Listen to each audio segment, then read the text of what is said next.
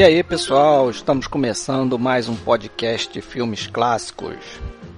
No episódio de hoje, que é o episódio número 3, nós estaremos retomando a filmografia do Sr. Alfred Hitchcock, a fase britânica ainda. Começaremos com June on the Paycock, que foi o filme que ele fez logo depois de Chantagem e Confissão, o Blackmail, que a gente já debateu no episódio passado, e estaremos indo até Jamaica Inn, que é o último filme que ele faz na Inglaterra neste período, né? Jamaica Inn é de 1939 e logo depois ele vai para os Estados Unidos, onde começará a sua famosa fase americana. Fase essa que abordaremos em futuros episódios deste podcast. Nos aguarde. Caso queira entrar em contato conosco, nós temos o e-mail podcast.filmesclassicos@gmail.com. Nosso site é filmesclassicos.podbean.com e estamos também no Facebook, em facebook.com barra podcast Filmes Clássicos. Atenção, este podcast pode conter spoiler. É isso aí. Então, se você ainda não viu esses filmes, é legal assistir. A maioria tem DVD por aí. Essa fase britânica, essa segunda parte é muito boa. São os melhores filmes desse período. E se você está ouvindo desde o podcast passado e está querendo ouvir esse aqui também, seria muito legal dar uma olhadinha nesses filmes. Então vamos começar, né? Estamos hoje aqui com eu, Fred Almeida, falando do Rio de Janeiro. Marcelo Renó, também aqui do Rio de Janeiro. Olá, tudo bem? Alexandre Cataldo, que fala lá de Blumenau. Fala pessoal, boa noite. E o Sérgio, que é de São Paulo. Beleza? Olá, como estão? Então, Marcelo, inicie os trabalhos. Pois é, pessoal, no programa anterior nós tratamos a carreira do Hitchcock, fizemos uma breve biografia e tratamos desde o primeiro filme dele, O Jardim dos Prazeres, até o último que foi o Blackmail, o Chantagem e Confissão.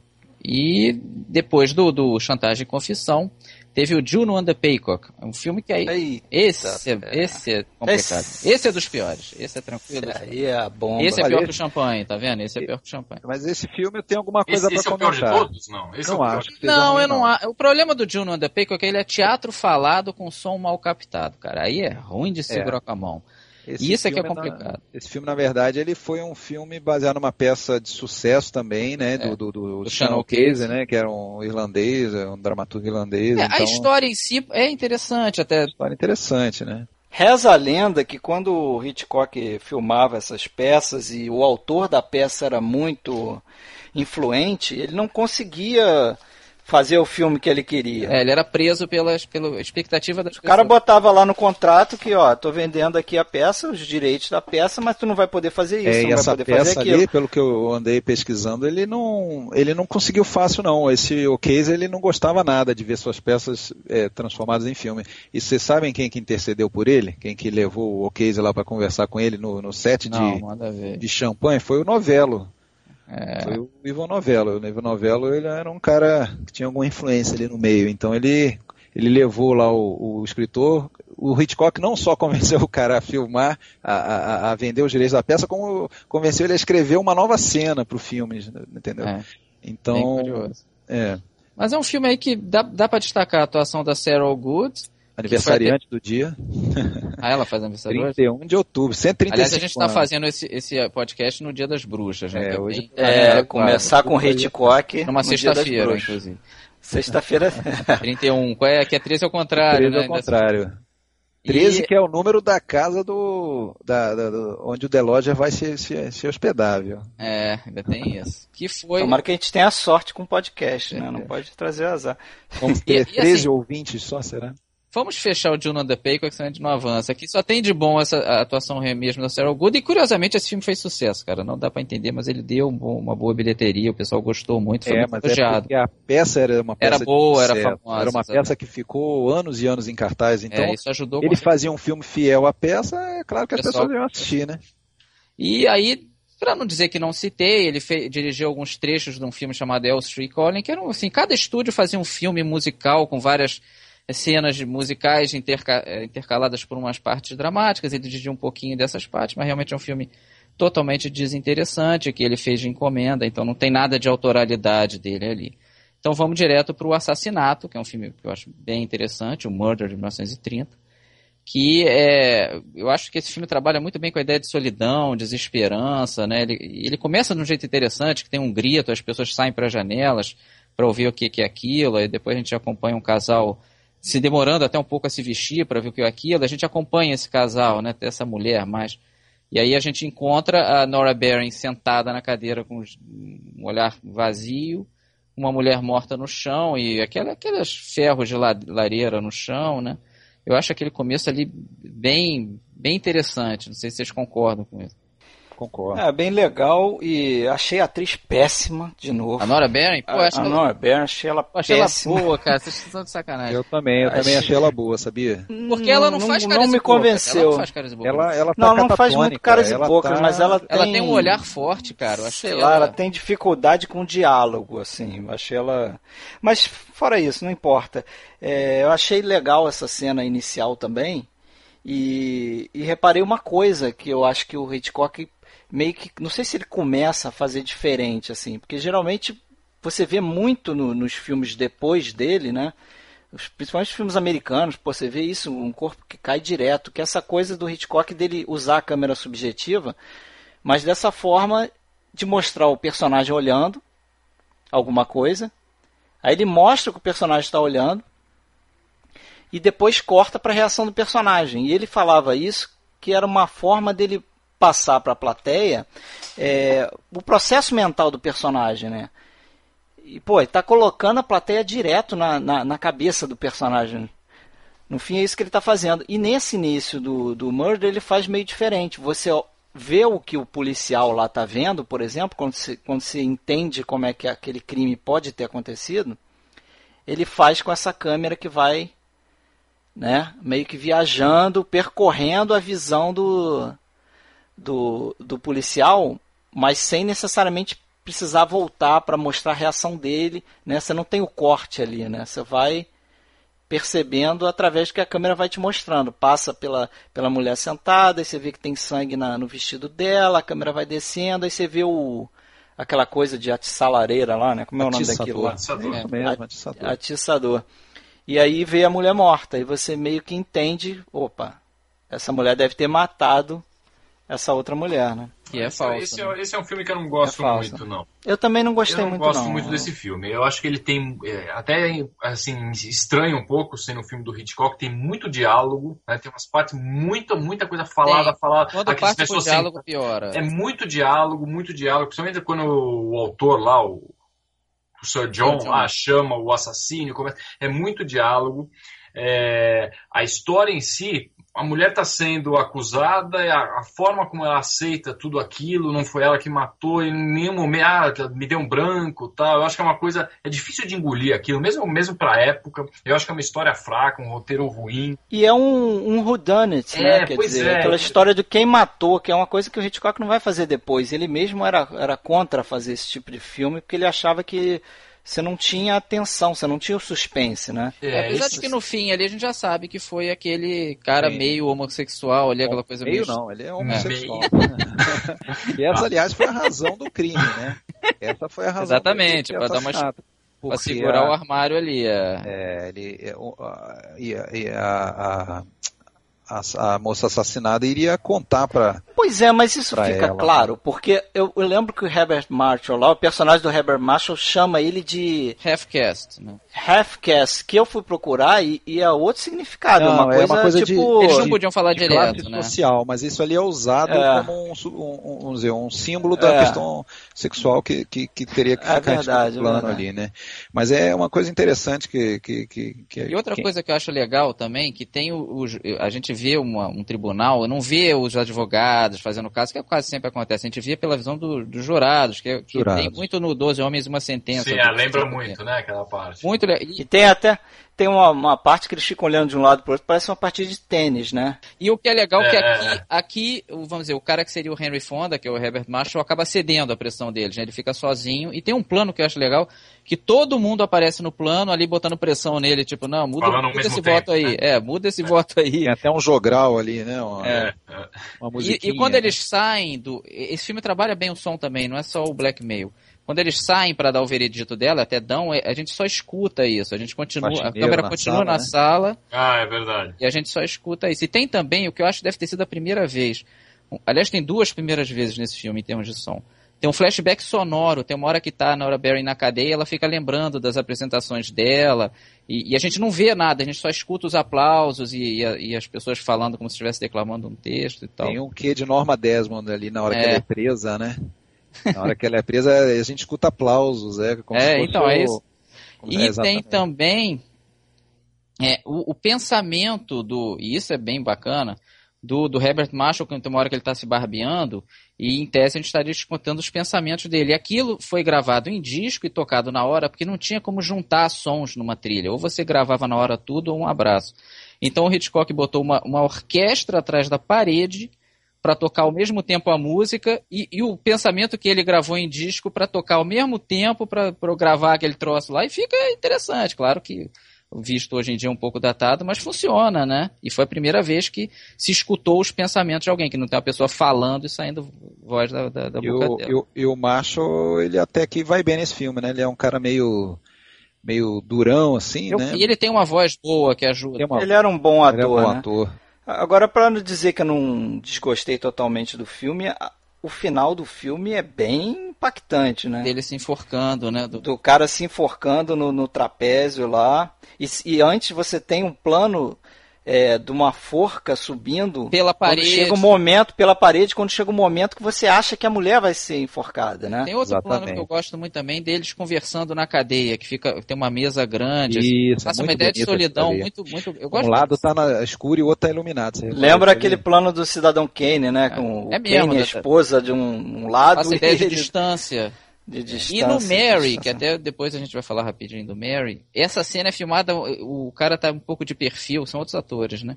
E ela filmada mais de perto não passa a mesma ideia de solidão e desesperança, não passa. É impressionante como mudou um pouquinho a direção, já é outra história. Não, mas peraí, mas o Mary, é, Não, mudou a direção, mas co- continua sendo Hitchcock. Sim, claro. Agora, o que eu lembro do Mary, né, que foi assim um uma coisa de cinéfilo maluco. Tem o doutor Sérgio aqui, pode até diagnosticar aqui o negócio, porque eu assisti esse filme em alemão sem legenda. É, eu também, só que Tá. eu vi logo depois de ver Eu, eu fiz o mesmo recurso. Eu assisti o, o assassinato e vi o Murder, o Mary em seguida, em alemão, o filme inteiro. E que eu lembre, é bem plano a plano o assassinato, né? Não, Praticamente não é. Aí que tá, alemão. não, é. Ele é 20 minutos mais curto, ele é mais rapidinho, e eu acho nesse sentido pior. Ele não, não, não tem não tem graça, entendeu? Ele sai de um troço, vai pro outro. é, Parece que foi um filme feito meio a toque de caixa. A toque de caixa, É, né? Pra, eu- vamos fazer um filme Claro que é parecido aí. e tal, e foi o próprio Hitchcock que fez, por isso que a gente tá falando, né? Mas, Mas resumindo, é um filme que que não vale a pena correr atrás pra assistir. não, é só pra você dizer que viu e tirar- é, é isso, pra botar no É, Hoje acho que até você encontra com legenda. sua- e sua- seus méritos É, também. tem, tem seus méritos, até porque você está vendo uma coisa meio que única, assim, né? Isso não se Não, não nunca se Vai se fazia. pensar em se fazer Não, e, isso. e, e princi- quando tinha essa época do cinema falado, esse comecinho, é, todo mundo tateou, né? Alguns países partiram para legenda, que foi o caso do Brasil, outros partiram para dublagem. Então se fez essas versões, muitos países foram para dublagem. Essa- Mas eu acho que nessa versão- época você não tinha muito Ah, recurso você tá falando da do. Mary, né? Realmente, desculpa. Mary. Sérgio Agora- não, a gente já pulou É, do o Mary, Inclusive, bem é o que eu não vi também. E o, o, o Mary foi filmado pelo Hitchcock também, e isso era muito raro. Geralmente a versão de outro país era filmado por outra pessoa, e geralmente um diretor menor, porque você tá meio copiando o filme, né? Você filmava de madrugada ali, o pessoal ia embora, e você entrava com seus atores e fazia. E só para ressaltar uma diferença básica é que ele fez no mesmo ano isso, com nesse intuito de fazer um filme que é em tese, vamos dizer assim, dublado em alemão, só que é um filme refeito com outros atores, com outros atores quase tudo igual. Agora, vocês entenderam? Você- distribuir no mercado alemão. É uma coisa que, pô, nunca ninguém faria uma coisa dessa hoje, por exemplo. Não, né? entenderam Não por que, que a personagem tem o mesmo sobrenome da atriz? Eu nunca entendi por que, que a, da- a Nora Beren vira Ah, Diana. ah, isso aí ser- acontece em vários filmes também. Primeiro nome ainda vai, vários mas sobrenome, porra. Acho que esses caras têm preguiça. Ah, tá aí, gostei do seu sobrenome. É, Pra não dizer botar que eu não. Eu gosto de falar as trivias, né? Pra não dizer que eu não falei nada, pouca gente sabe que o Herbert Marshall ele tinha uma perna de pau, né? Muita gente gente não, não sabe. É. Ele, ele tinha, e não dá para reparar, Primeira cara. guerra ele perdeu, né? Ele perdeu uma perna na Primeira Guerra e não dá para reparar. Você nunca vai ver o Herbert Marshall de bermuda ou na piscina. Não, Mas ele tem bengala Você não nesse vê ele filme, andando né? também muito no filme, tá? Não, mas vê, vê andando sim. Você não vê ele correndo, claro. Acho que ele tem uma bengalinha nesse filme. E a, tem, não? e a atriz que fez a- o papel que seria da Nora Barry nessa versão do Mary era a Olga Tchechova e ela foi amante do, do dizem, do Hitler na década de 30. E tinha gente que achava que ela era espiã do lado do Stalin, então a mulher meio enrolada aí que fez parte aí desse filme do, E do você reparou que esse filme começa com um grito, né?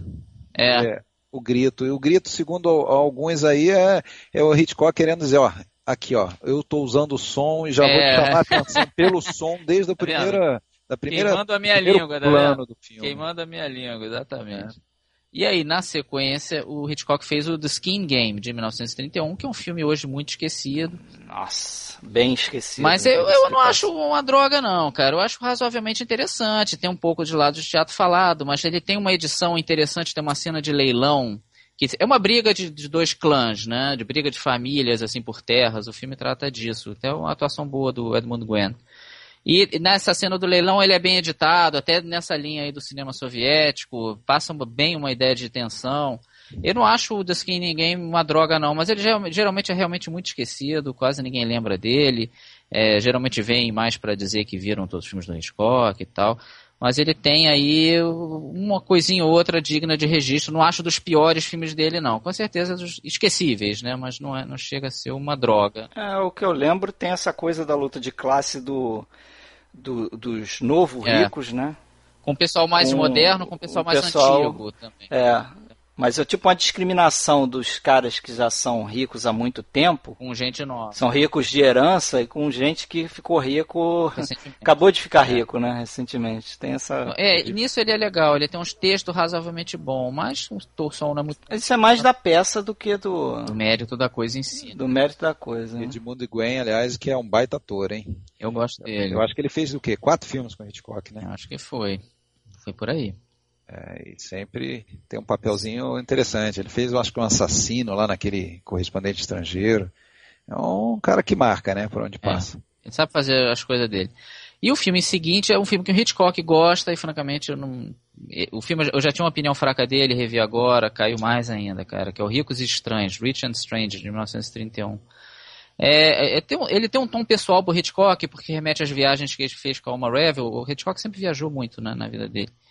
E até um filme que tem a John Barry, a mulher que du- dublou a Annie Ondra, é a atriz principal desse Ricos Estranhos. Mas sei lá, o filme, o filme começa bem, o, o comecinho dele é legal, que tem as pessoas largando o serviço, ele lembra um pouco a turba do King Vidor, lembra um pouquinho também o Tempos Modernos, que ele é anterior ao Tempos Modernos, né? Tem um pouco, como se as pessoas fossem gado, ele tem um pouquinho disso, dessa neurose da cidade grande. E eles que, recebem uma herança e vão justamente curtir a vida, vão viajar o mundo e tal. Então o filme tem esse lado do Travelogue, acho que de repente foi esse lado que o Hitchcock gostou. Mas, cara, a captação de som desse filme é um lixo. Você, pô, você vê que muitas vezes foi dublado depois, é uma droga. Tem uma hora que o, o, o Henry Kendall se afasta um pouquinho da, da, da, da John Barry e o som dele vai diminuindo, cara. Me lembrou o filme que, dá, que fracassa do Cantando na Chuva. É impressionante. Ele tem. Mas deve ter sido no mesmo esquema, né? É, ele tá se afastando do microfone e fica a voz. Horrível. Pô, mas se você for ver o Chantagem de Confissão e o Assassinato, tem um som mais bem captado que aquilo. assim, Tem, tem. porco, Inclusive cara. tem movimento de câmera, É. que era uma coisa difícil de fazer, né? Porque a câmera fazia barulho, ela tinha que ficar blindada, tipo numa, numa num casebrezinho de vidro, né? É. Você proteger o som ali, pro, pro barulho da câmera não entrar no, no microfone. E o miolo do filme é muito arrastado, assim, esse comecinho é direitinho, é legal. Depois que eles começam a viajar, afunda, e o finzinho dá uma melhorada. Ah, eu já acho, eu já acho interessante o, O and Estranhos. Strange. É, eu achei, assim, me surpreendeu defender. positi- positivamente. Ele foge um pouco daquela coisa, né, da, do crime, do cara É, que é é. acusado. É o casal que sai, o cara tá entediado porque ele quer viajar, ele quer ter dinheiro. E aí, quando eles estão no, no navio, né, no navio tem aquela coisa do duplo adu- adultério, né? Ele fica enjoado, então ele não sai da cabine, a mulher começa conversar lá com o capitão e tal, não sei o que. Depois, quando ele sai, tem uma outra, uma, uma aproveitadora lá que se diz princesa, não sei de onde e tal. E aí cada um vai para um lado, tal. Então ele trata de relacionamento, assim, sempre com muito humor, né? É. O filme tem bastante humor também. Tem até uma solteirona lá, uma de óculos, uma mulher feia para burro e tal. horrível. Isso acaba sendo engraçado. Eu não achei que ficou arrastado, não. A coisa vai passando, achei, vai é. passando. É, aquele final também, a coisa do, do naufrágio, eles ali, ali O naufrágio é legal, é. Né? Aquele é negócio, ele, eles no barco, depois o, o, chinês, o barco chinês, chinês, a história do gato, enfim, é, é, eu considero isso uma comédia, né? Uma comédia e aí no fim eles voltam pro ponto de partida, né? Então aquela e coisa. Voltam puxa, a brigar. É, eu eles acho voltam que tem um a brigar. cinismo, né? De, de, é, e assim dá. Casamento é, não é dá aquela certo. ironia, né? A ironia é. do casamento, dos problemas do casamento e tal. Você acha que a sua vida tá ruim, então olha tudo que pode acontecer, entendeu? Ele volta, né? Dá toda a volta ao mundo, literalmente eles dão a volta no círculo e volta pro ponto de partida. Eu acho que é um filme bem interessante. É, a gente discorda. Ainda, ainda é bem, né? Acho legal isso. Ainda bem, esse né? eu não posso falar, porque esse foi um dos que eu não consegui rever. Eu até, até queria. Eu, eu, eu tenho uma lembrança razoável dele. Né? Não dá pra ver tudo. Mas o, esse filme era para terminar com o Hitchcock, cara. O mais bizarro é isso. Ele não aparece no filme, não tem cameo dele. Mas era para terminar ele chegando e contando a história deles, das, de, de, todo o filme, né? Meio que resumindo a trama pro Hitchcock mesmo, como Hitchcock e o Hitchcock dizer, pô, isso daria um filme e tal, e o filme terminaria exatamente assim. Eu acho que seria até razoavelmente curioso, né, ver o Hitchcock, mas eles desistiram da ideia e ele acabou ficando de fora. Mas fica aí essa meso recomendação, né? Eu não recomendo, o Sérgio recomenda. e é isso aí. E em seguida vem o Mistério do Número 17, que eu já tenho uma memória um pouco fugidia dele, que eu considero aí talvez o pior filme do Hitchcock. Eu acho pior que Topaz. Esse eu consegui. E vocês, por favor, eu, eu consegui rever esse filme.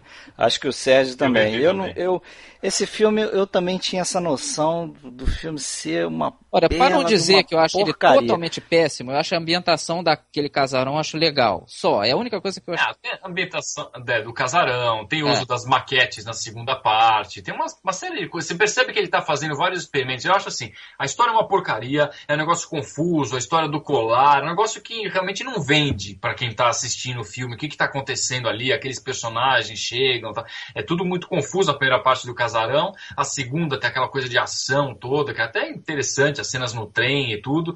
Mas a história é uma porcaria. A história realmente é uma porcaria. Tem aquele o cara que estava que tava dormindo na casa lá fala uma língua que não dá para entender a língua que ele tá falando. É uma coisa. é, o filme, o engraçado é que o filme é assim, realmente parece que falta alguma coisa no roteiro ali. O filme falta é muito. O roteiro, curto. acho que falta o roteiro. Assim, assim, não, então. Parece que é um exercício. Parece um exercício. Não, esse filme é um filme B. O filme, ele praticamente se divide assim, dentro do casarão e a perseguição no final. É praticamente só isso o filme. E, e, e eu li o seguinte, que parece que o Hitchcock não queria fazer esse filme. Não, foi punição para ele. Foi punição, ele recebeu um castigo por, porque o Hit and Strange foi, foi ruim, os produtores não gostaram, foi um fracasso. E aí ele recebeu esse filme para fazer. Ele estava em, me em, mente um, de olho no roteiro que ele achava muito melhor para fazer. Ele tava mas o filme tem algumas coisas nesse momento aí. Tava, tava. Mas ele, o filme tem umas coisas interessantes. Tem o, o, lance no casarão. É bem ele de volta ao expressionismo alemão. Tem uns planos interessantes. Tem um plano que quando os dois caras eles encontram um cara lá que supostamente está morto, ele faz uns cortes rápidos assim, e você vê um dos rostos do cara assustado. Eles se encontram, né? São dois caras que chegam e tem um corpo no chão, tem um corpo estendido no chão. E eles estão no escuro, então uma das velas se apaga e os dois estão chegando junto perto do corpo. E uma hora um liga lá, acende uma vela e eles se olham, olham o corpo e tomam um susto um com o outro. Só que um dos planos é meio distorcido e me lembrou, não sei se você vai, vai, vai concordar com isso, Sérgio. Lembrou aquele quadro do, do grito. Sim. Meio viagem que eu tô falando, mas, mas sabe aquele quadro do grito do Edvard Munch, que é uma coisa distorcida, o cara distorcido, gritando? É, eu acho assim, tem, tem vários, ele faz vários, é, várias experiências, eu acho, desenvolvimento de técnica. Você percebe que ele teve uma preocupação em desenvolver as cenas para um filme que não existia, não tinha conteúdo. Né? Ele estava é. naquela casa, vamos, o que, que eu vou trabalhar? Então, como que eu vou fazer com essa cena tal? O que, que eu vou.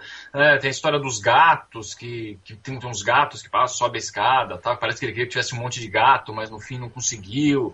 Enfim, então, porque não, não tem história aquilo, não tem história. Você demora para perceber que tinha um colar lá de diamantes que estava na casa e tudo. Depois eles saem do meio da casa, tem umas coisas assim, abrem um alçapão, eles estão numa escada, eles saem por onde? Ele tá uma casa, entendeu? É, aí tem a história do cartão, né? Eles chegam, são com, com cartão, com número, dá a impressão que é uma coisa que eles combinaram, que tem algum plano secreto é, por trás daquilo. É bastante confuso. É confusa a história. Você fala, poxa, Será que eu que não estou entendendo bem por causa do. A, tá mal legendado, o cara fala a pronúncia ruim. Às vezes não só a pronúncia ruim, mas a sonoridade do filme fica ruim. Às vezes é difícil de você entender, entender tudo que está acontecendo. Fala, será que eu que não estou entendendo? Mas é confuso mesmo o filme. Mas é só... acho, acho, que não é para jogar fora, não. Acho que vale a pena. Também acho que não. A cena final, a cena final tem uma perseguição de um ônibus, né?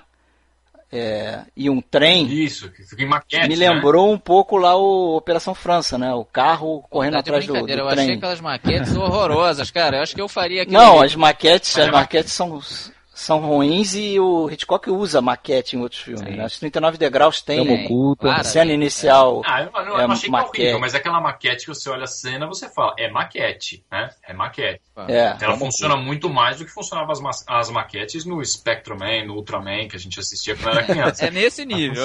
não, não, esse, você tá exagerando. Você tá sendo esse muito filme, o comentário que eu, desse filme, o comentário que me, me ocorre fazer é que é, pro, o, fã, o fã de Hitchcock que for a, a Londres, um passeio interessante a fazer na, na estação de metrô que fica próxima à rua onde ele nasceu e onde ele viveu durante a infância, que era a estação Leytonstone. Né? E lá eles fizeram há uns anos uma homenagem com, com diversos mosaicos na, na, nos corredores da estação, homenageando filmes, alguns filmes de Hitchcock. Né? São só 17. Hum. E, e, curiosamente, desses poucos, né, em relação aos 50 e tantos que o Hitchcock fez, são 17 mosaicos, 17 filmes. Curiosamente, o número 17 é um deles, né? Até um mosaico bem bonito, assim, mostrando justamente esse trem ali do, do da cena final, né? Então, é, é, o único comentário que me ocorre fazer é aproveitar o, o ensejo de falar desse filme para é, é, é, dar a dica desse passeio aí para o fã do Hitchcock. Vai lá, bate umas fotos e e você vai, vai sentir um pouquinho do, do subúrbio ali onde, onde Hitchcock viveu a infância dele. E vamos seguir, aí teve, teve um filme que ele só produziu, eu só vou citar, ele só produziu, mas não dirigiu, um caso único na carreira dele, que é o tal do Lord Camber's Ladies. Não cabe aqui analisar o filme, eu não vi, e também não é um filme dele, mas o que é interessante é que quem dirigiu foi o tal do Ben Levy, que foi o roteirista do Chantagem de Confissão.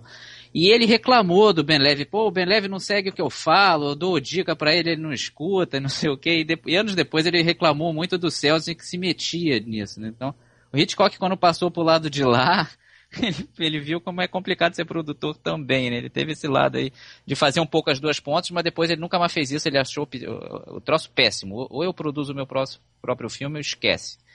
E ele vai dirigir é, o Waltz from Vienna, de 1934, que eu não acho um mau filme, não. É um musical que eu acho competente, com a Jessie Matthews, até o Edmund Gwen de novo. Eu até eu, eu tava esperando que fosse um filme péssimo. Eu, eu achei até um filme bonzinho. É, me, me, surpreende que. O, o, claro que o que surpreende é que não tem nada a ver com o filme, com a carreira do Hitchcock, né? Mas eu achei bom entretenimento, vamos dizer assim, o Walters from Vienna, né? Acompanha a vida aí dos, dos Strauss pai e filho, tem, tem uns ciúmes e invejas de um do outro. É, não, não acho que seja uma perda de tempo, não. Novamente o Edmund Gwen, né? Faz, eu acho que o Strauss pai. Ele né? atua bem também de novo. Ele, é, ele é um bom ator, né? É, tem umas brincadeiras com a canção, né? Eu me lembro disso. Tem, eu, eu acho que o filme com... americano A Grande Valsa meio que copiou ali o Hitchcock, que também é do Strauss e que ele cria a valsa dele no meio de um bosque. É, eu acho que o ponto forte do filme é o Strauss. Não, com certeza, e as valsas. e as valsas. Que são né? bonitas mesmo. E eu acho que o Hitchcock se interessou um pouquinho mais pelo filme do que ele gosta de dizer. Ele gosta de dizer que fez de qualquer jeito, que não sei o quê. Eu acho que ele teve um certo esmerozinho ali. Eu não acho que ele dirigiu no automático, não. Muito claro que ele não abraçou totalmente a causa, mas eu acho que ele fez, fez o trabalho dele bem feitinho ali. Mas a visão externa é que a carreira dele não engrenava, que ele estava ficando meio que banal no cenário inglês. E aí vem o filme que muda a vida do Hitchcock de vez, que é O Homem que Sabia Demais, The Man Who Knew Too Much, de 1934, que foi o que projetou ele, inclusive nos Estados Unidos, então ele ficou famoso no mundo inteiro. É, e, assim, eu vou jogar uma bomba aqui, cara. Eu não gosto muito do O Homem que Sabia Demais, não. Eu acho a, a refilmagem que ele fez em 56 ganha em tudo desse filme. Tudo, tudo é, muito eu... melhor. Atores, trama, música, condição da história. Pode falar aí, eu acho eu, tudo eu, 56 Eu na primeira, na primeira vez que eu vi esse filme, eu também não gostei, até porque eu já conhecia a versão de 56, então Isso na atrapalha, não né? atrapalha, sofre. Agora, revendo ele é, com uma visão mais individualizada, cresceu no meu conceito. É um bom filme. Tem problemas sérios com ele ali, aquela aquela aquela cena de inicial que se passa na, se eu não me engano, na Suíça, né? Moritz, é em. Tem coisas ali que incomodam, né? Até de, de, de, de, de montagens ali super mal feitas. Da menina caindo, né? O esquiador é, isso, isso. Isso sem contar o próprio assassinato, né? Que, é, que também é patético, né? É. Pois é, mas uh, exatamente, o Parece assassinato. o desenho é... do pica-pau, né? Que o É. cara só cai quando ele percebe que não tem mais chão embaixo. É, aquilo não foi legal. Mas Não, não foi legal. cresceu um pouquinho no meu contexto, principalmente aquela parte da. Na verdade, assim, né? Eu acho que esse filme ele é muito é, um ponto. é, um- o que salva ele bastante é a atuação, é, do- a presença do Peter Lorre, né? Que, que, que É, ele é um bom vilão, exatamente. Pra mim é, é- é sempre um bom vilão, né? Tanto é que o Hitchcock pediu especificamente por ele nesse filme, já que ele tinha adorado ele no, no, O no M. M, Vampiro do Seudorf, então ele solicitou por esse, esse ator aí. Eu acho que ele. Que é, quando ele tá na tela é, é interessante, assim. né? É, eu acho difícil você ver esse filme e não comparar É, não tem- com é a imposs- versão é de impossível, 56. Agora, um- numa entrevista, o, o- Hitchcock fala isso. Perguntam pra ele é, o que, que você vê de diferença, o que, que mudou para as duas versões. E ele fala assim, curto e grosso, a consciência que eu tinha da plateia. Né? De, de- o que fazer funcionar para a plateia entrar no filme ou não entrar no filme. Eu acho que no- na segunda versão ele faz muito melhor isso aí. Eu, eu, eu- não acho bomba o que você falou, não. Eu também, dessa fase que a gente está discutindo aí, entre os grandes filmes, e ele está entre um, um dos, desses grandes filmes, eu não acho ele um dos melhores. Eu prefiro muito mais o Marido era Culpado, Também, Dama 39 degraus. Oculta, Tenha 39 dúvida, degraus. Não tenha dúvida, mas esse, para o público de 1934, que, que, que comparado com o que tinha até então, esse foi um recomeço realmente para Hitchcock, certeza. foi o É, filme essa- de maior sucesso dele. Não, e, e foi filme um inglês de filme- maior sucesso, bilheteria. Foi um filme que não tinha muito na época, aquele esse thriller que, que não para, né? Você sai de um troço, vai pro outro, o cara tá sempre em perigo. Isso meio que foi criado, assim, meio forte dizer que foi o primeiro filme disso, mas foi com certeza um dos primeiros, e isso realmente o, o público adorou. É, mas O Hitchcock diz que esse filme foi o primeiro é, que ele meio que se deu conta que o tema preferido dele pro resto da carreira Era dele esse. seria essa coisa mais ligada com macabro, com um Aqui assassinato. ele focou, exatamente, ele tava fazendo um pouco de tudo e não tava dando muito certo.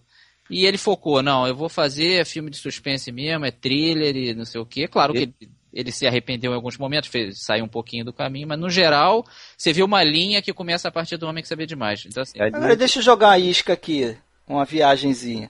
Vocês não acharam é, uma maldadezinha com com o Mr. Hitchcock? Vocês não acharam o final do filme aquele, aquela troca de tiro muito parecida com o Scarface, Scarface, não? lembra assim. É, do Hobbs. É, lembro. Só que eu fico Só que até é na dúvida, né? No Scarface, tá dizendo o Scarface do, com o Paul Mooney, do do né? Hawks, É. lá, é isso. É, me lembrou, mas é uma das coisas que me incomodam no filme. Eu não lembro bem como que era o tiroteio no Scarface, mas pareceu uma coisa muito banal eu nesse. achei aquilo uma droga. Eu não É, gostei. eu acho, o tiroteio é muito ruim, eu acho. Ele não tem na versão de 56, vai ver justamente por isso, porque Não. era ruim. A forma como os personagens fogem ou tentam se esquivar das balas é um Não, negócio. e, e outra coisa também, fica mostrando muito policiais anônimos e, e a gente não vê muito a Edna Bess, o Leslie Banks. os É, mas você que sabe por que, que ele precisou mostrar isso aí? Ele explica isso aí lá pro É, Truffaut, né? né? Por- Não, é porque é, teve a situação das armas, né? Porque naquela armas. época ali a, a, a polícia Scotland Não Yard, eles, eles não usavam armas, né? Então eles mostram um caminhão chegando, trazendo fuzis que foram trazidos ali, é, foram confiscados lá numa loja de arma, foi lá buscar para aquela situação, então é, ele, ele dá um enfoque a isso aí, né? Porque senão o filme não, não, não, não- ele não poderia filmar esse, de- de- é, essa história desse jeito, né? Com policiais atirando e tudo mais. E parece, só complementando, parece que foi um caso real, né? Que ele fala que foi um cerco lá de um, de um, de um, de que um o pessoal. Winston Churchill estava envolvido. né? Isso, o Churchill era o chefe lá da, da, da- da, da, polícia nesse, nesse episódio, 1910 mais ou menos, e tinha uns russos lá, não sei se eram os, os conspiradores, alguma coisa assim, eles tiveram que tirar os caras na base do, do é, cerco mesmo e do tiro, né? Certamente não foi um tiroteio como se mostrar. Isso realmente incomoda bastante, bastante nesse filme. É fraco, e a outra fraco. coisa que o filme de 56 dá de 10, assim, dá um banho, é na cena do, do assassinato Paul. do concerto. Pelo amor de Deus. Ele tomou, ele tomou muito cuidado, coisa que não existe aqui, em instruir a plateia como que era a música e onde que os símbolos iam tocar. É, e aquilo é fundamental, porque assim, o suspense praticamente não existe nessa versão daqui. E no outro você fica com aquela música na cabeça já um tempão, aquele trecho que se, re se repete e depois vem a batida do, dos símbolos. Então a, o suspense que ele cria, né, e a, também a sequência que é mais longa que ele cria na, na apresentação, no concerto, nesse aqui é, é pífio perto daquele. E ela ainda então, dá um gritinho ridículo, né? É. Foi isso que ele quis dizer com, com, a consciência da plateia, né? Uma coisa que ele vai aprendendo. Não, é. Ele também dizia que, ele, que esse filme aí de 34 foi um amador com talento que fez, e o de 56 foi feito por um profissional. E é isso mesmo. É isso mesmo, é isso mesmo. E, e é, pra gente é muito difícil analisar e falar, né? Ah, é um bom filme, porque assim, ele tá completamente eclipsado, né? Obscurecido pelo filme de 56. Esse é o Homem que Sabia Demais que a gente, a gente assiste esse é mais pela curiosidade, fazer as comparações, mas acho difícil alguém preferir a versão de 34 à versão de, de 56. Eu é. não vejo como tem, isso. Tem gente que prefere, mas eu também não entendo. Né? Não, preferir já, é, já é demais, né? É um bom filme, mas vamos, vamos combinar não, e, que. E tem essa gratidão que, se é. não fosse o sucesso desse filme, sei lá o que seria da carreira do Hitchcock, né? Talvez ele ficasse na Inglaterra sempre, não embalasse, né? Ficasse lá. Tem aquela menina, né, que, que é é Nova, né? Nova. Nova Pilbeam, que vai estar no Jovem Inocente. Jovem é. Inocente. E essa, essa moça tá viva até hoje, ela tá, tá. com seus 95 Eu anos. isso também é. hoje, é. Tá, tá aí. Tem, tem outros atores, tem o Pierre Fresnay, que vai fazer filme com o Jean Renoir, lá, Grande Ilusão, né? O cara vai fazer um papel importante. E o Leslie Banks eu descobri que é o, é o Zaroff, é, do, do, do The Most Dangerous Game. É ele mesmo. Que é um filme legal é, pra caramba, bom. não sei se vocês viram. Muito bom. Acho que eu. É, mas, é não é o, mas não é um, um James Stewart. Né? Não, não é. Aí, não é. É mais é. uma das surras que o filme leva. O, o Hitchcock fala até que o final do, da segunda versão ele modificou e colocou mais o personagem que na segunda versão era o James Stewart, mais envolvido com a trama no final, porque era o James é, Stewart. Ele consegue fugir, né? Ele consegue fugir da capela. É, ele não estava preso, né? Ele consegue superar a acrofobia Aliás, dele. Aliás, aquela briga de cadeira na igreja é ridícula. Nossa, aquilo ali é vergonha alheia, aquilo ali. Aquilo não funciona não, hoje. Não, e outra coisa, uma coisa que me incomodou um pouco no, no Homem Sabe de Mais 34, começa o filme e parece que o chefe é o grandão, né? Que na verdade depois é só o atirador, é. né? Vamos para os 39 degraus, que eu acho bem melhor. E foi outro sucesso de arromba. E esse Agalmon, que era o estúdio, já estava de olho no mercado americano, então até chamou o Robert Donat. Então foi um filme já de. Já, o Hitchcock já estava com status melhor. E foi um sucesso tremendo. E esse filme, sim, eu gosto bastante. Acho redondinho. Não digo que seja perfeito, mas é bem interessante mesmo. Tem um roteiro muito ágil. Ele tem aquelas situações que, que é a velha história do, do Hitchcock dos verossímeis, né? Você tem que dar umas engolidas, mas engolindo, o filme tem um ritmo muito ágil, cara. Eu, eu gosto bastante dos 39 degraus, não sei vocês. É, eu adoro. É, um, eu também gosto. É um dos favoritos do Hitchcock, né? Ele falava isso. E, pô, o filme se desenvolve muito bem, né, cara? Eu também. Eu nem me incomodou, eu sou geralmente o cara que encrenca com essa questão do inverossímil. Por exemplo, eu acho o, o Sabotador um filme que tem muito mais vamos botar entre aspas, furos de roteiro, a gente pede para acreditar em muito mais coisas do que esse filme, né? E, e, é legal que você vê que tem uma cena que me remete ao Sabotador, que é quando ele vai numa casa e encontra um casal e a mulher acaba ajudando ele, dá o casaco e tudo, me lembra um pouco aquela cena do cego é. com a filha no Sabotador. E tem a cena do discurso político que me lembra do Intriga Internacional. Exatamente. E são três filmes certamente são irmãos, semelhantes, né? São irmãos. Né? São irmãos ou primos, ou o que seja, mas são filmes que seguem mais ou menos a mesma linha, tratam mais ou menos da mesma coisa e tratam muito dessa coisa do, do homem errado, acusado injustamente. Né? Um homem em fuga também, né? Um homem em fuga, e acho que além, cara, o Hitchcock ele ele, ele gostava muito de colocar pessoas normais, isso vai acontecer no Dama Oculta, né? Pessoas comuns, não necessariamente acusadas de um crime que não cometeram, mas pessoas comuns envolvidas num, uma situação né, extraordinária. Num conflito, é. uma situação extraordinária que o cara tem que se virar nos é, 30 ali, entendeu? Você imagina. É, mas vocês não acham que, assim, apesar, né, do que ele falava, que o importante é como você conta a história, tudo, todas essas concessões que a gente tem que fazer num, num roteiro como o dos 39 degraus, com uma uma modificada aqui ou ali, ele poderia ter feito um filme muito melhor mesmo na época, porque assim, são várias coisas, né, que a gente vai, ok, ah, tá, ok, ok, você vai, né, sendo condescendente com isso, vai aceitando, mas quando você vê o, o final, você fala, ah, é, ok, o filme foi é um bom filme, mas poderia ter sido melhor. Não, poderia né? ser um pouco melhor, isso é sim. melhor, porque assim,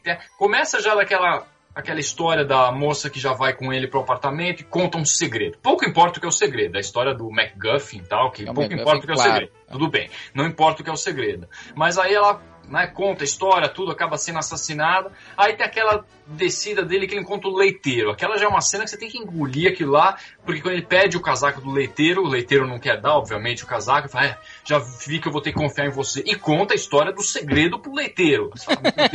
É uma, é, depois a piada até funciona, porque aí depois é muito boa, funciona, ele, né? é, quando ele percebe que o leiteiro não, não acreditou, ele fala, não, que eu tava na casa da, da minha amante, um negócio assim e tal. Ah, aí o cara acredita. A piada funciona, por isso que você fala, ok e tal, mas ele realmente contar o segredo pro leiteiro é um negócio que então, assim, você vai tendo essas coisas que você tem que engolir, né? Sem contar que aquele final. Aquele final você tem que engolir não só a história, né? Do segredo que tá na.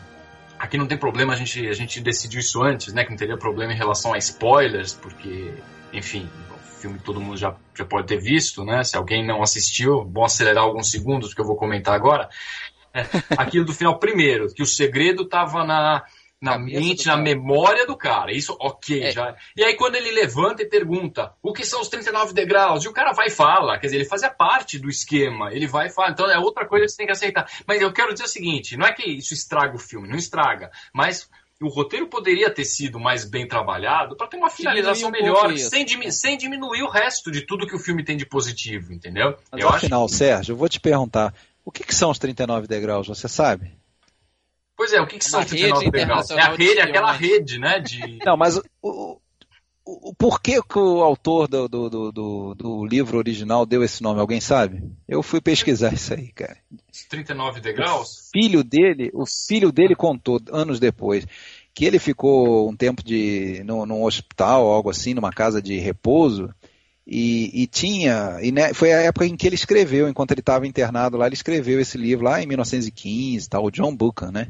Então ele, nessa casa onde ele estava, tinha um, uma escada que, que dava direto para a areia da praia, era de frente para o mar aquilo ali.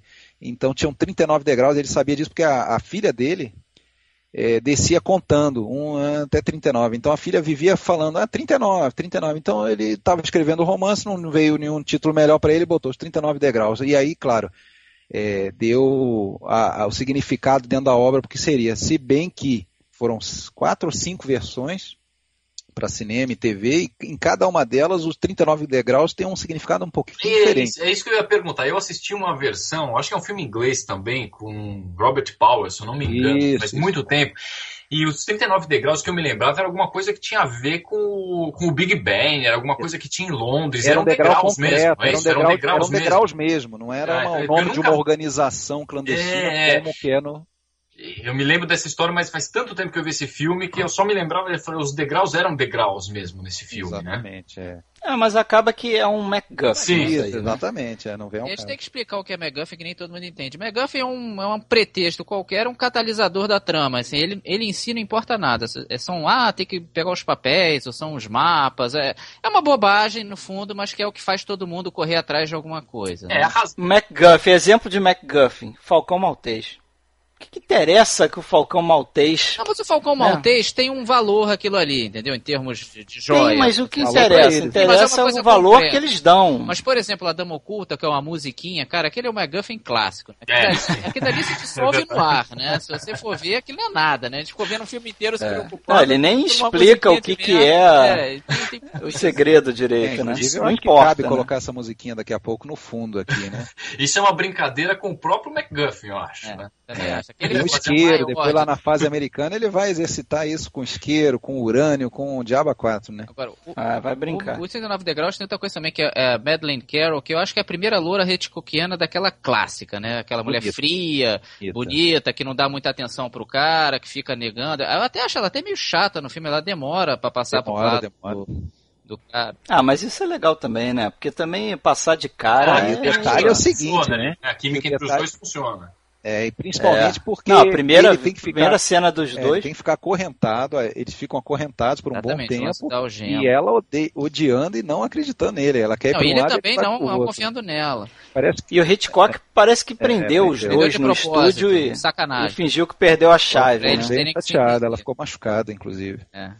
E assim, e o que é legal é que se você parar para pensar, pô, eles dormem juntos, algemados, e em tese alguém ali uma hora foi no banheiro ou não, tem uma hora que ele tira a meia, a meia. dela, né? Então tem um tom sexual ali bem interessante que ele conseguiu se safar. Você passou batido ali pela censura.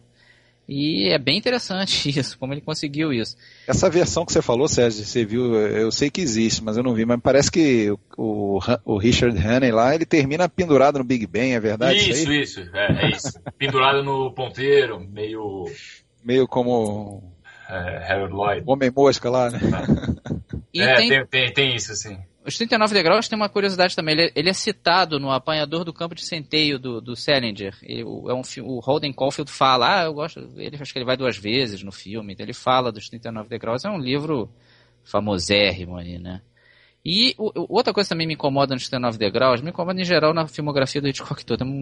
Um, detalhinho, mas os filmes dele às vezes terminam muito abrupto, né? O, você mesmo ele toma um tiro lá, fala nos negócios e eles ficam de mão dada, fim de papo. Não sei se vocês acham isso. Eu acho, eu acho que, ah, ele, tem um sério, eu acho que ele tem um sério problema com finais, né? Às vezes o filme. não, não, não nem sempre não, não, mas nesse eu achei, pô, foi rápido, assim. Eu não achei não. Tem, uma, tem uma, um, um comentário que é o seguinte, os caras passam o filme todo algemados e no final eles, por vontade própria, se dão as mãos. Eu achei um, um final legal, não, não incomodou Sentiu, não. É, é. E ele ainda tá com a algema, né? É. E ele ainda tá com a algema. Ela não, ela é, conseguiu ele ainda tá com a algema penduradinha ali. E outro lance bem legal que tem nesse filme é aquela questão da bala que, que, que é o inário do, do fazendeiro que salva ele, né? Na é, que vilão. Isso aí já tinha sido usado, acho que em outro filme. Hitchcock talvez tenha copiado a ideia. Não, acho que copiou. Aí eu acho que realmente. É, é mas é, mas é um negócio interessante, porque. Mas é legal que nessa cena ele corta. É. Você não sabe o que aconteceu com ele. Que ele morreu. morreu. É, pra é. quem já viu Psicose, né, o cara vai achar, porra, matou o protagonista matou no meio, aí, o meio do filme, porra. De novo, sacana. É. Mas então, na sequência, tem um filme que aí eu acho também bem fraco, que é o Agente Secreto, do Secret Agent, de 1936 eu acho aí um dos piores filmes do Hitchcock. A trama não engata. O John Gill, ele estava no começo da carreira, ele está muito verde. O Peter Lorre, cara, ele interpreta um mexicano nesse filme, é uma coisa horrível. Ninguém acredita, cara. Vamos ver se ele tem cara de mexicano, pelo amor de Deus. E eu acho que o Hitchcock, nesse sentido, ele não era muito bom. Ele pegar um ator novato, ele não tinha saco para ficar instruindo o cara, e o Gilgood era, precisava de ajuda ali. Então, não funciona. O filme não, não, não tem interesse. Assim, o próprio personagem dele, ele, ele, vai participando, é uma trama de espiões e tal, mas ele participa sem a menor motivação, assim. Realmente, até o Hitchcock reclama disso, pô, não dá para torcer por um herói que não quer ser herói, né? Que o Gilgood também não passava a menor firmeza ali. Então, ele não tem química nenhuma com a Madeleine Carroll, que, de novo, atua no filme do Hitchcock. E, e, e, tem até um arrependimento do Hitchcock. Tem dois arrependimentos praticamente seguidos. Aliás, praticamente não, seguidos mesmo. O primeiro do, é nesse filme aqui, que, que, eles matam o homem errado uma hora, o inocente. O, o Peter Lorre empurra o cara pro, pro abismo. Ah, né? e, e, ele acha que o, o, público nessa hora não perdoou ele, porque, pô, e aquilo fica meio por isso mesmo e tal. Realmente é, é uma mácula no filme, né? Ele vai se superar, né, no ele próximo. Vai, é, ele vai fazer. só, só tem que ver. É. Em relação a esse agente secreto, ele acho que serviu de inspiração para os filmes do 007, né? Do James Bond. Inclusive o início. Que... Inclusive o início dele, né? Começa, não sei se isso tinha nos livros lá do Ian Fleming, mas aquela coisa de mostrar o enterro, né? O enterro do espião. Tem isso, é. Missão. Tem um filme do 007, eu não sei se é o espião é o... que me amava. You Only Live Twice, né? O... Com 007 só se vive duas vezes, é. Que ah, ele é finge verdade. que morreu, ele finge que, que morreu. Que, que finge que morreu tá. Então tem algumas coisas assim, recebendo a missão, aí quem passa a missão para ele também é identificado por uma letra. Então tem algumas coisas, algumas semelhanças assim, né, que você você fala, ah, isso acabou servindo de inspiração. Não, mas isso aí com mas... certeza. Eu adoro a é. série James Bond, jamais a sacanearia, mas ela usa muita locação com. Porra, o James Bond vira e mexe está num lugar famoso, turístico. E onde é que eles pegaram isso? Né? Pelo amor de Deus. O, o, fato de ser um thriller que o cara tá sempre em perigo e tal. Claro que influenciou claro. os filmes do James Bond. Mas em, o engraçado é que o, o, o, Hitchcock adorava o James Bond. Ele adorava os filmes e escolheu muito o Sean Connery pro Marnie por causa disso. Uhum. Então teve um pouco uma certa contrapartida partida, ele não, não, não ficava irritado de achar que estava sendo copiado, não. E aí a gente segue para o Sabotagem, que também conhecido pelo infame título de O Marido Era o Culpado no Brasil. Essa. Não tem muito problema isso em termos práticos. Porque, porque já é mostrado de, no início, né? Logo de cara você vê que ele é um sabotador e tal, então tudo bem. O nome em inglês é sabotagem. É, então, assim, não é que entrega. Mas parece que tá entregando o fim do filme, né? Parece aquele filme de, de, de mistério que, porra, eu, realmente quem deu esse título tava de sacanagem. Né? É, são, são, do, são dois títulos spoilers, né? Que é o, do Hitchcock, que é O Marido Era o Culpado e Um Corpo que Cai. Só que Um Corpo que Cai não faz sentido até você assistir o É, filme, exatamente. Né? mas é mesmo, é verdade. Nesse caso, o título português funcionaria melhor, então é o A 1h45, né? É. Vocês é, Melhor, do, com certeza. Do sabotagem, né? Que tem a ver, né? Tem bastante tem a ver. A ver. Eu acho o Sabotagem um dos eu melhores filmes aí desse Eu período. gosto bastante. É, até apesar daquela cena que ele sempre fala que foi um erro, né? Ah, Hoje isso já não incomoda mais. Ele explodiu o garoto, né? A gente valoriza, né?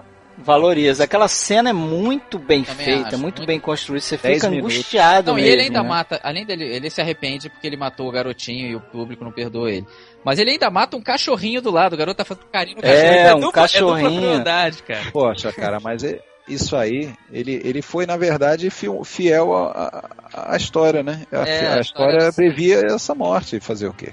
Sim, Agora, mas... é, tem uma ele coisa podia ter feito isso que... de uma forma fria, entendeu? Ele podia uhum. não ter botado Criado envolvimento com o garoto. É, ter matado né? o garoto, a gente só O garoto quebra o prato, o garoto faz um monte de traquinagem no início do a filme, gente a gente cria uma, a gente cria um envolvimento com o garoto, né? A gente é. acha ele legal. Ele disse que uma, uma, uma crítica no final de uma conferência dessa aí pra imprensa chegou junto dele, quase que enfiando a porrada nele, porque ela tinha uma, uma um garoto de 5 anos e ficou totalmente consternada com aquele negócio, né? Que as, você pensando na época, era pra muito quem chocante Game of. Thrones, não é. É, hoje você vê de tudo, né? Se eu sou ele, eu respondo vê... pra mulher, olha, mas a culpa não foi minha, a culpa foi do Verloc, porra. Ele aqui, ele que entregou a bomba pro garoto. Aliás, é curioso que o cara conta isso pra Silvia Sidney, né? Depois do acidente, ele conta que tinha. Não, é ainda tenta se isso. safar, tipo, ah, aconteceu, é, eu ia matá-lo, mas esquece aí, né? Tipo, segue esquece aí, né? segue a vida, me, volte a me amar, um negócio assim. Interessante, né? né? Tipo... A frieza, ele é um do, do, sem dúvida um dos vilões mais frios ali do Hitchcock, porque ele é, é, deveria. Mas ele meio se deixa matar, tu não acha não? Ali na cena, eu acho sim, que nem ela sim, quer tanto matar sim. ele, nem é que ele, ele, quer tanto continuar vivendo. Eu acho que tem um Aquela cena da, da, da, É uma da, cena muito legal. A morte dele é muito bem feita, muito Toda bem só feita. de olhares e. Toda de olhares. E aquela bomba do final do filme, é, pra, não sei se eu que perdi alguma coisa, mas eu acho que aquilo fica um pouco ficou mal contado. Ficou um pouquinho. É, de repente explode uma bomba e pra, pra, basicamente para dar uma solução para o problema que eles tinham. Mas de onde saiu aquela bomba? Um aquela bomba foi aquele aquele, um outro sabotador. aquele comparsa dele que é o da loja de pássaros. Ele foi levar alguma coisa lá para ele para o próximo, né? Pro, pro, Pois é, mas ele levou uma bomba para ele? Provavelmente Porque dá, dá a entender. É, fica o que mal, dá, o que dá fica entender, mal pelo menos quando eu assisti, é que ele foi buscar a gaiola da loja dele para que ele não ficasse em evidência. E de repente, ao invés de ele buscar a gaiola, ele vai lá e ele que explode, né? Mas enfim. O cara deve ter um fetichezinho, ficar levando as bombinhas no é, bolso, entendeu? Então é que estourando foi a solução aí. perfeita pra Sim, personagem da Silvia Sidney, né? Se safada. É, pro casal. Ah, é, na hora H, ela ia contar e salva, tem a bomba. E uma coisa interessante desse filme, não sei se todo mundo reparou nisso, né? Aquela questão de como trabalhar com as imagens, mesmo que não faça sentido. No início, né, o filme começa com uma cena noturna, quando tem o blackout. E o blackout afeta até o farol dos carros, né? É mesmo. Isso é uma coisa... Fica, a cidade não. apaga inteira. A é. cidade apaga inteira. Depois... Faz menor sentido. É. é. Não tem o menor sentido, mas funciona, né? Porque tá tudo iluminado e de repente a cidade fica um breu, mas inclusive o farol dos carros. É sensacional. Detalhezinho bobo nesse blackout é. ali, quando quando... E ainda não gostaram do blackout é. do cara, hein? Conseguiu até apagar farol de carro. É, e os cara caras. É bom, ah, Londres Rio, né? Tinha essa coisa. Londres não pode rir. Quando o Veloc chega em casa, ele vai direto acender a luz. Vocês repararam isso? É, eu acho interessante. Quem, quem nunca fez isso, né? Quem nunca tentou acender a luz durante é. o o blackout. ele acende. Mas acho que ele foi até tipo testar, né? Agora, vocês não lembram um pouco do A Sombra de uma Dúvida com esse filme, não? Com esse lance dos policiais se aproximando da mocinha lá pra, pra chegar o vilão, a mocinha nem desconfia que, que o vilão é um parente próximo. Eu acho que tem um pouquinho disso aí. Que tem um o, pouco. O, o, John Loder é que estraga esse filme, né? É, ele é ele, o Hitchcock é. não gostou dele. Ia ser o Robert Donuts, né? Ia é. ser o Robert Donuts nesse filme ali ele ficou doente, ele chegou a fazer publicidade, existem cartazes publicitários com, inclusive com outro título para esse filme, que eu não lembro agora qual seria. Mas, uh, e com Robert Donati como policial é, é, disfarçado de verdureiro, né? É. Mas acaba que eu acho que, por, por conta de ser o, esse John Loder aí, que, que é fraco e tal, o Oscar Omoka acaba se é, sobressaindo é, nesse filme, bem, né? Ele é um bom, é um bom vilão, um bom vilão é também. Ele é bem. Ele é um bom vilão que não fica né, botando cínico. terror, né? Que é uma coisa diferente. É, ele tem lá as convicções dele. É porque ele é meio imoral. Hum. Eu acho que é mais por isso é. do que ele é ameaçador, né? É, no lance da bomba, ele, em princípio, ele até, ele não, ele não espera realmente que aquela bomba não, vá, vá, matar que... o garoto. É Tanto é que o garoto começa a se demorar e ele grita, ele, ele se enerva com o garoto. Pô, o que, que você está demorando para ir, né? Ele, aí ele percebe que pode estar tá gerando um perigo para o garoto e ele não, não quer, não quer fazer mal, mas ele é totalmente negligente nesse é. sentido, é. né? E esse filme também tem uma cena legal que ela, já depois que morreu o menino, ela tem uma. passa um cartoon da Disney, inclusive, e que fica todo mundo rindo. E ela, assim, o mundo seguiu e ela com a dor ali, né, de ter perdido. Ela começa a rir na cena, né? E quando o, o, o personagem do desenho é é, recebe uma flechada, Isso ela instantaneamente ela, ela, se, ela se liga, ela associa. É. Né? Isso é muito legal também, né? Você pode estar ali dentro do cinema, mas tua cabeça está em outro lugar, cara. Uma outra coisa que eu vejo legal nesse filme é que é recorrente, muitas obras de Hitchcock, é, é, é, inclusive vários filmes que a gente já comentou, a gente nem não, acabou não falando disso, mas questão de delírios, pesadelos, é, é, alucinações dos personagens. Tem uma hora que ela Aliás, tem uma hora que o, o, o Verloc, eu acho que ele está no aquário lá, ele vai conversar com aquele com aquele chefe dele que passa a missão para ele e ele, olhando para um daqueles aquários, ele tem a, a visão da Piccadilly Circus implodindo, assim, né, depois do é, atentado. É, é legal. E ela então, também fica vendo o irmão em Isso, exatamente. Quando ela desmaia ali, né, é. e volta assim, ela ela tá ali afetada pela, pela notícia, né. Então vamos seguir aí com o jovem Silvia Sidney, só, só lembrando a Silvia Sidney que eu concordo com o que o Truffaut falou dela. Eu sempre achei isso aí, antes de ler. Ela tem uns olhos caídos, assim, ela lembra muito o Peter Lorre. O Peter Lorre lembra um pouco mesmo. Mas eu acho ela bonita, apesar. O pior disso. é que ele é um cara feio, né? Ele é um homem. Ah, tem uma beleza meio exótica. Ah, vocês viram a né? refilmagem? Esse filme tem uma refilmagem de 96. Não, não vi não. Com o título original do livro, que é O Agente Secreto. É, e, por isso sempre gera confusão, é mas era o Christian Bale, o, o nosso Batman aí, que fazia o garoto na época, 96. Não, não sabia, não. Ele morreu? Ele morre na explosão? Morre, morre, tem uma explosão do mesmo. É, no, é mas no... nos anos 90 o nego não tá nem aí, é. tem uma explosão. E aí o filme seguinte é esse jovem inocente, Young and Innocent, que é até com essa Nova Pilbeam, que foi a menina sequestrada do Homem que Sabia Demais. E eu, eu achei o Jovem Inocente um, todo jeitão de Kota Quick, né? Que eram que os filmes feitos por grana, né? Tinha uma lei britânica que obrigava os estúdios americanos a deixar um certo dinheiro dentro da Inglaterra, então eles aproveitavam para fazer filmes desse dinheiro, mas era pouca grana. Então eles faziam os filmes meio a toque de caixa também. Eu, eu acho o Jovem Inocente um filme meio pobre nesse sentido, assim. Ele é é um trilha, talvez desse todos esses trilhas do Hitchcock, da pessoa culpada querendo provar a inocência, eu achei talvez o mais fraco. Ele tem um certo interesse e tal, mas não. Se salva pela cena, cena genial, da baterista, é, né? Aquela ali final, é... Né? Que é... é, você tem um longo plano com, com grua, né? A câmera sai lá do alto do, do restaurante E eles estão procurando um cara que tem o tique, né? No olho, ele fica piscando o olho. E eles estão dentro de um restaurante. A mulher e acho que o cara é um, é um mendigo, né? Que Mendigo, podia, é. que podia reconhecer ele, é. Will. Que podia reconhecer ele. E aí a câmera sai lá, você vê um monte de gente no salão, você fala, pô, como é que esses caras vão E a gente descobre Encontrar cara, esse cara é aqui do dentro. Hitchcock que ele adorava. Ele descobre antes deles, né? Então tem o suspense de, pô, vão achar o cara ou não vão, né?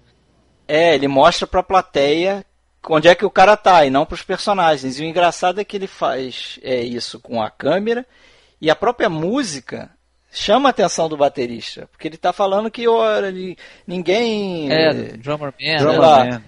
é, pode te citar como drummer man, como drummer man, e aí a câmera vai chegando perto, chegando perto, chega tão próximo do, do no plano detalhe dos olhos do cara, pintar de preto, um negócio ridículo. E aí o cara começa a piscar e você Cara, eu acho bacana aquele início do filme, lá na praia, quando acha o corpo dela, que, que tem aquela. Um, um plano rapidinho ali que mostra umas gaivotas. É, sabe tem os é? pássaros. Ali já, já mostra ali a. Ele já tinha essa tara por pássaro Sempre também. né? teve. É outro Sabotagem, tem os pássaros, enfim. É, mas assim, eu acho que ele, ele adorou a nova Pilbeam, né? Ele queria promover ela, achou que ela ia ter um grande futuro como Ela atriz. pra ir para os Estados Unidos, inclusive. É. Mas ela, eu não, eu não acho ela má atriz, mas ela não tem muito carisma, cara. Então. Ela não, ela não é uma estrela, ela- e isso afunda o filme. São dois atores principais fracos. Aí Acaba é que- aquela história, né, que você tá vendo de novo o mesmo filme. que Ele começa simplesmente ele joga um assassinato ali para colocar um cara sendo Perseguido. acusado. Ah, você vai ser acusado por assassinato. Pronto, uma moça morta na praia. Pronto, aí de, começa a desenvolver aquilo, de fugir, coisa. É aquela impressão de, pô, já vi esse filme, né? Mesmo E eles ter- escapam, assim, de formas meio ridículas, assim, Acaba sabe? Você sente que eles nunca vão ser pegos, é. A polícia é sempre idiota, assim, é, fica, fica meio desvalorizado nesse sentido. Não tem muito perigo. Você sabe que eles Ah. não vão se ferrar, né? Mas isso aí você aproveita para comentar, né, Marcelo, também. Eu deixo para você comentar que a, a polícia nunca é, nunca é fodona né, nos filmes do Hitchcock. É, né? ele quer se Os vingar caras dela. atrapalhados, É. que chegam depois, que chegam depois de todo mundo, que não Tá sempre que batem errada, né? cabeça. É mesmo, acho, acho que talvez só no frenesi ela seja um pouco respeitada, né? Que ele, ele tem um, ele fica. Tem um cara que tem uma esposa que faz umas comidas horrorosas. Acho que é o único que tem um, um lado afetuoso com, com a polícia. É o único que acho que ele gosta do policial. Né? Codorna, eu acho que ela É. Coisas horrendas. Muito Os pássaros de novo. Agora, esses falaram desse plano aí, tem o plano reverso, sabia? Muita gente esquece. Eu também tinha esquecido, só revendo o que eu vi. Ele também sai do olho do cara até, e mostra o salão todo. É um plano não tão legal quanto o primeiro, mas também é, é bem elaborado. Imagino que ele tenha feito na sequência, né? Ele deve ter feito o primeiro se aproximando do olho e pegou o embalo e fez depois. interessante isso, né, comentar esse tipo de plano, porque hoje em dia isso acaba não chamando muita atenção das pessoas, porque isso é tão comum hoje em dia, né, nos filmes, esses planos e tal, que vocês pegam um filme do David Fincher, ele passa com a câmera É por dentro da fechadura. dia, hoje em dia é É. covardia, porque tem o cinema digital, né, cara? Pois é, o Você cinema precisa digital, ele- realmente passar a câmera. Pois pelo- é, ele passa com a câmera por dentro da fechadura. Então eu falo, nossa, olha só, isso chama atenção. Mas É. só fazer um traveling lá do salão inteiro até o close do cara, às vezes passa batido. Mas, mas na época, diz que ele demorou dois dias pra filmar É, isso. né? exatamente.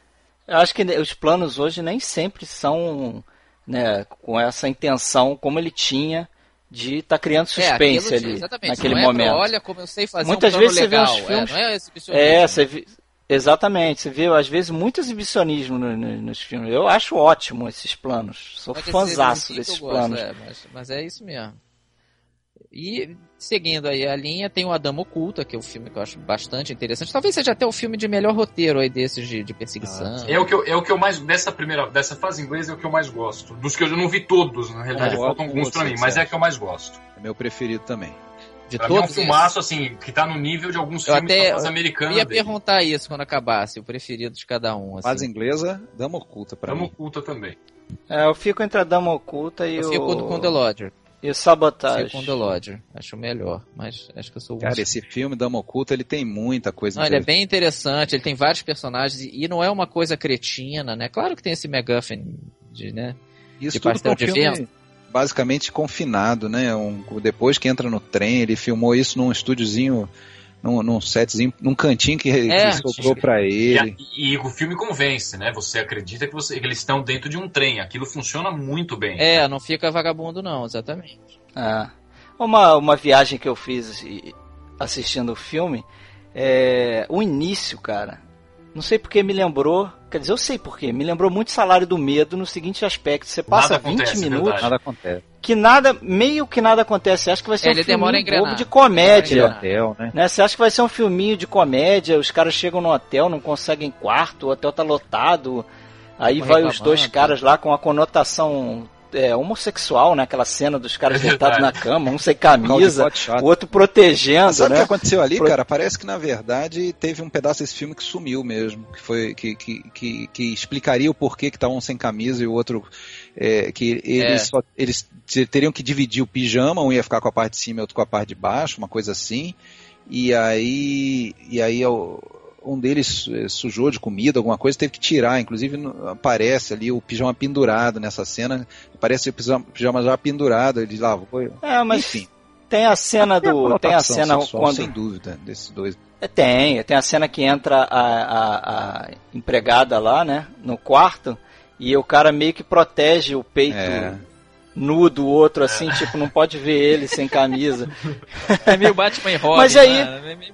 É mas aí tem essa coisa, depois que o filme engrena, pô, você tá dentro do trem, cara, tu ah, tá, eles são super divertidos, tá na história. E a ideia da velhinha sumir, ninguém, ué, que velha, não tem velha nenhuma, isso é muito legal também. É, é não, é, é, todo mundo, aquela jogo psicológico, né? A velhinha era uma velhinha carismática, né? É. Então de repente some e todo mundo contando que ela não estava lá e que isso cria aquela tensão, cria um mistério. Ah, e você realmente fica intrigado com o que está acontecendo. Você já sabia que estava, né? O título em inglês já é um spoiler, porque ele já, já te fala o que vai acontecer, né? The Lady ah, Vanishes. A Dama Oculta também é. O mais legal ali é que, assim, se você para pra ver, cada um com seu motivo egoísta, negando ali a existência da, da velhinha, né? Na verdade, ninguém, todo, todo mundo de uma forma ou de outra sabe que ela tá ali, teve contato com ela, mas eles negam pô, os dois ali porque não querem perder o jogo, né? O grande jogo é. de cricket que vai ter em Londres, então eles não querem perder.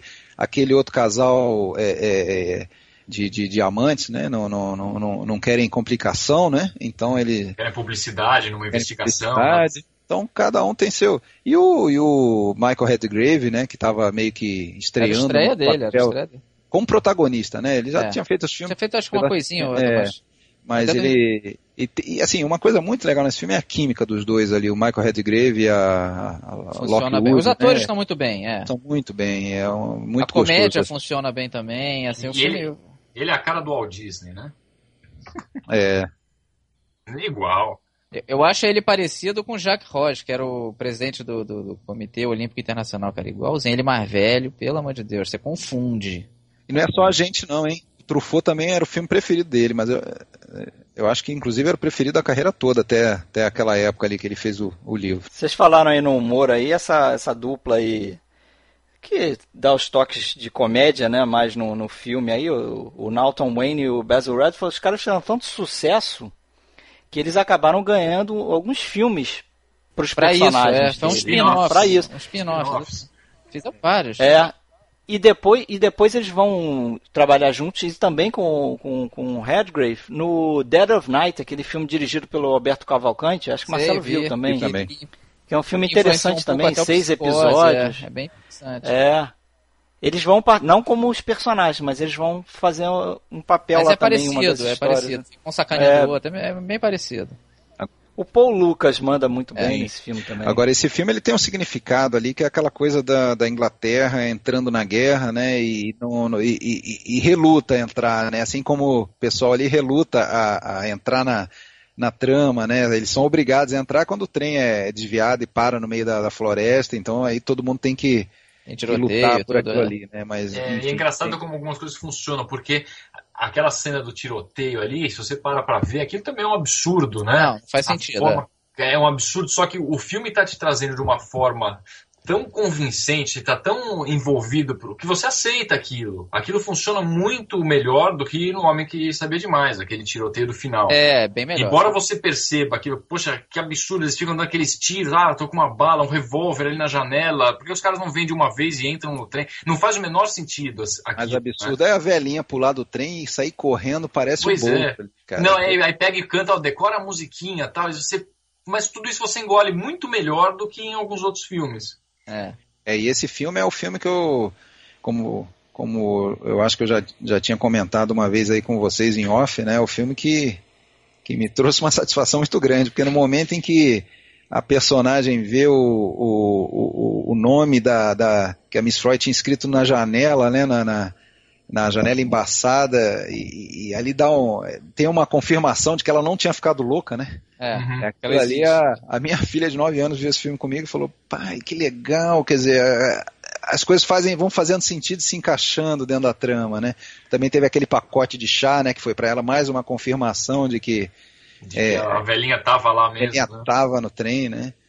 É, uma criança de 9 anos gostar de um filme preto e branco é, é muito legal. É mostra como o filme é bom, né? É, mostra que o Hitchcock sabia manipular o, o público, né? Mesmo que não tivesse um, uma bagagem de fílmica, assim, né? Para entender algumas Exatamente. coisas.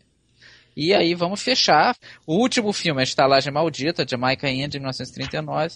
Eu acho que ele é tipo Walters from Vienna. Eu não acho o Estalagem Maldita um filme ruim, não. Acho até razoavelmente interessante. Mas é que ele é tão diferente do resto da carreira do Hitchcock que ele fica meio perdido, né? Ele é fica um meio tema, sem... O tema já é um negócio... É, de, de ladrões, de, de, de piratas de, de, barcos, né? Que afundam o barco e tal. E é um é, filme que o Charles Lawton meio que tomou conta, então o Hitchcock também não gostou disso. O Charles Lawton tinha personalidade forte, foi fazendo do jeito dele. Então, assim, mas eu, eu gosto do Charles Lawton no filme, da Maureen O'Hara também, onde ela se revelou, né? Eu acho um filme razoável, cara. Eu não acho uma porcaria o de Maldita, não. O Hitchcock diz que o passou uma uma manhã inteira para fazer um close é, do era Charles Lawton. Ele, né? chorava. Ele chorava, e o Hitchcock ia lá confortar ele. Ele e chorava? E o Hitchcock chorava, chorou no set e, e, tipo, o Hitchcock foi confortar ele e ele falou assim, ah, nós somos umas crianças mesmo, né? O Hitchcock falou, eu? Eu não. Se eu, se eu sou um ator, se eu sou um ator e, e, o cara da maquiagem me coloca uma sobrancelha que nem colocaram nele, não, eu, é pra chorar, eu ia chorar também. Eu ia chorar, também. Porque dali realmente é. Mas o Hitchcock, o Hitchcock, o Hitchcock brincava, falava que as três coisas mais difíceis de se filmar, né?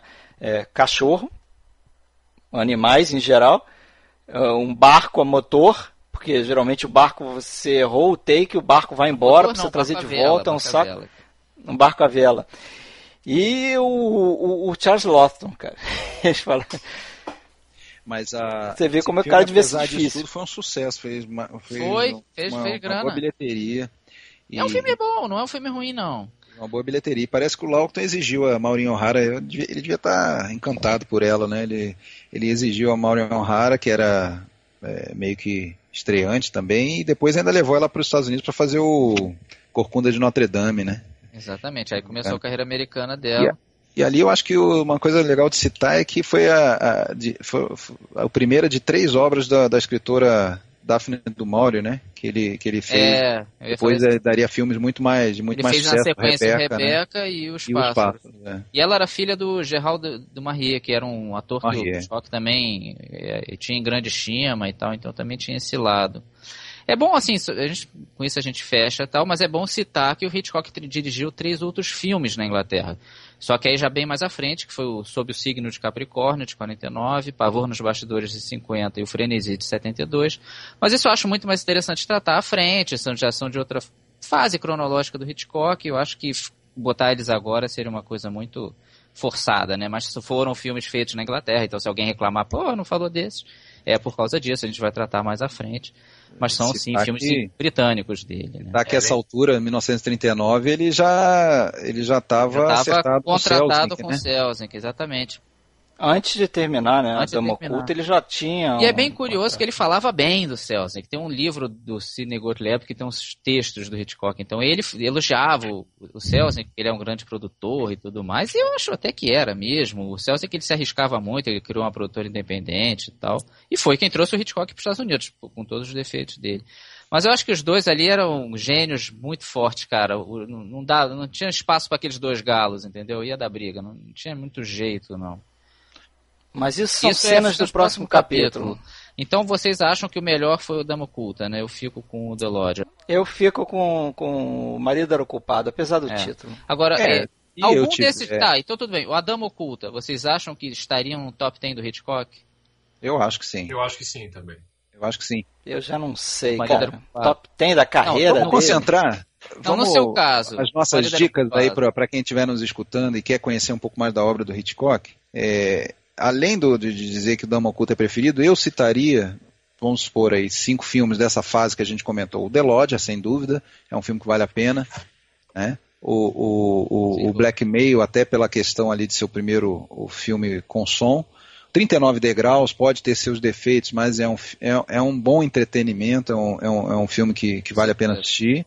Sabotagem, eu, é um filme que eu gosto também e, e, e é bem interessante. E a Dama Oculta no, no top. Eu, então, assim, é, é difícil para quem não está habituado e ir fundo em filmes mudos e tudo, né? E principalmente quem vai atrás de Hitchcock está querendo ver suspense, está querendo ver intriga e não comédia romântica. Então, fica são nesses esses, cinco aí é, que, que, que, eu acho que, que são tá boas dicas. E, e a gente já em 39, né, só para fechar, que a gente viu mal, tá fazendo o acompanhamento dele, né? Ali ele já se achou, né, cara? Mesmo a Estalagem Maldita sendo um filme off da carreira dele, mas ele já pegou o jeito dele, que é aquilo até que o Alexandre falou, ele já entendeu, ó, meu esquema aqui é fazer filme de suspense, thrillers e tudo mais. E ele já, já estava prontinho para chegar nos Estados Unidos e mandar bem, mas como o Fred falou, isso já é papo pro, pro próximo programa. É, não necessariamente o próximo programa, né? Mas certamente num futuro episódio. Então é isso aí, galera. Um abraço, tchau, tchau, Marcelo. Um abraço, até mais. Valeu, Alexandre. Valeu, até a próxima. Até mais, Sérgio. Um abraço. Abraço a todos, foi um prazer. Tchau, tchau.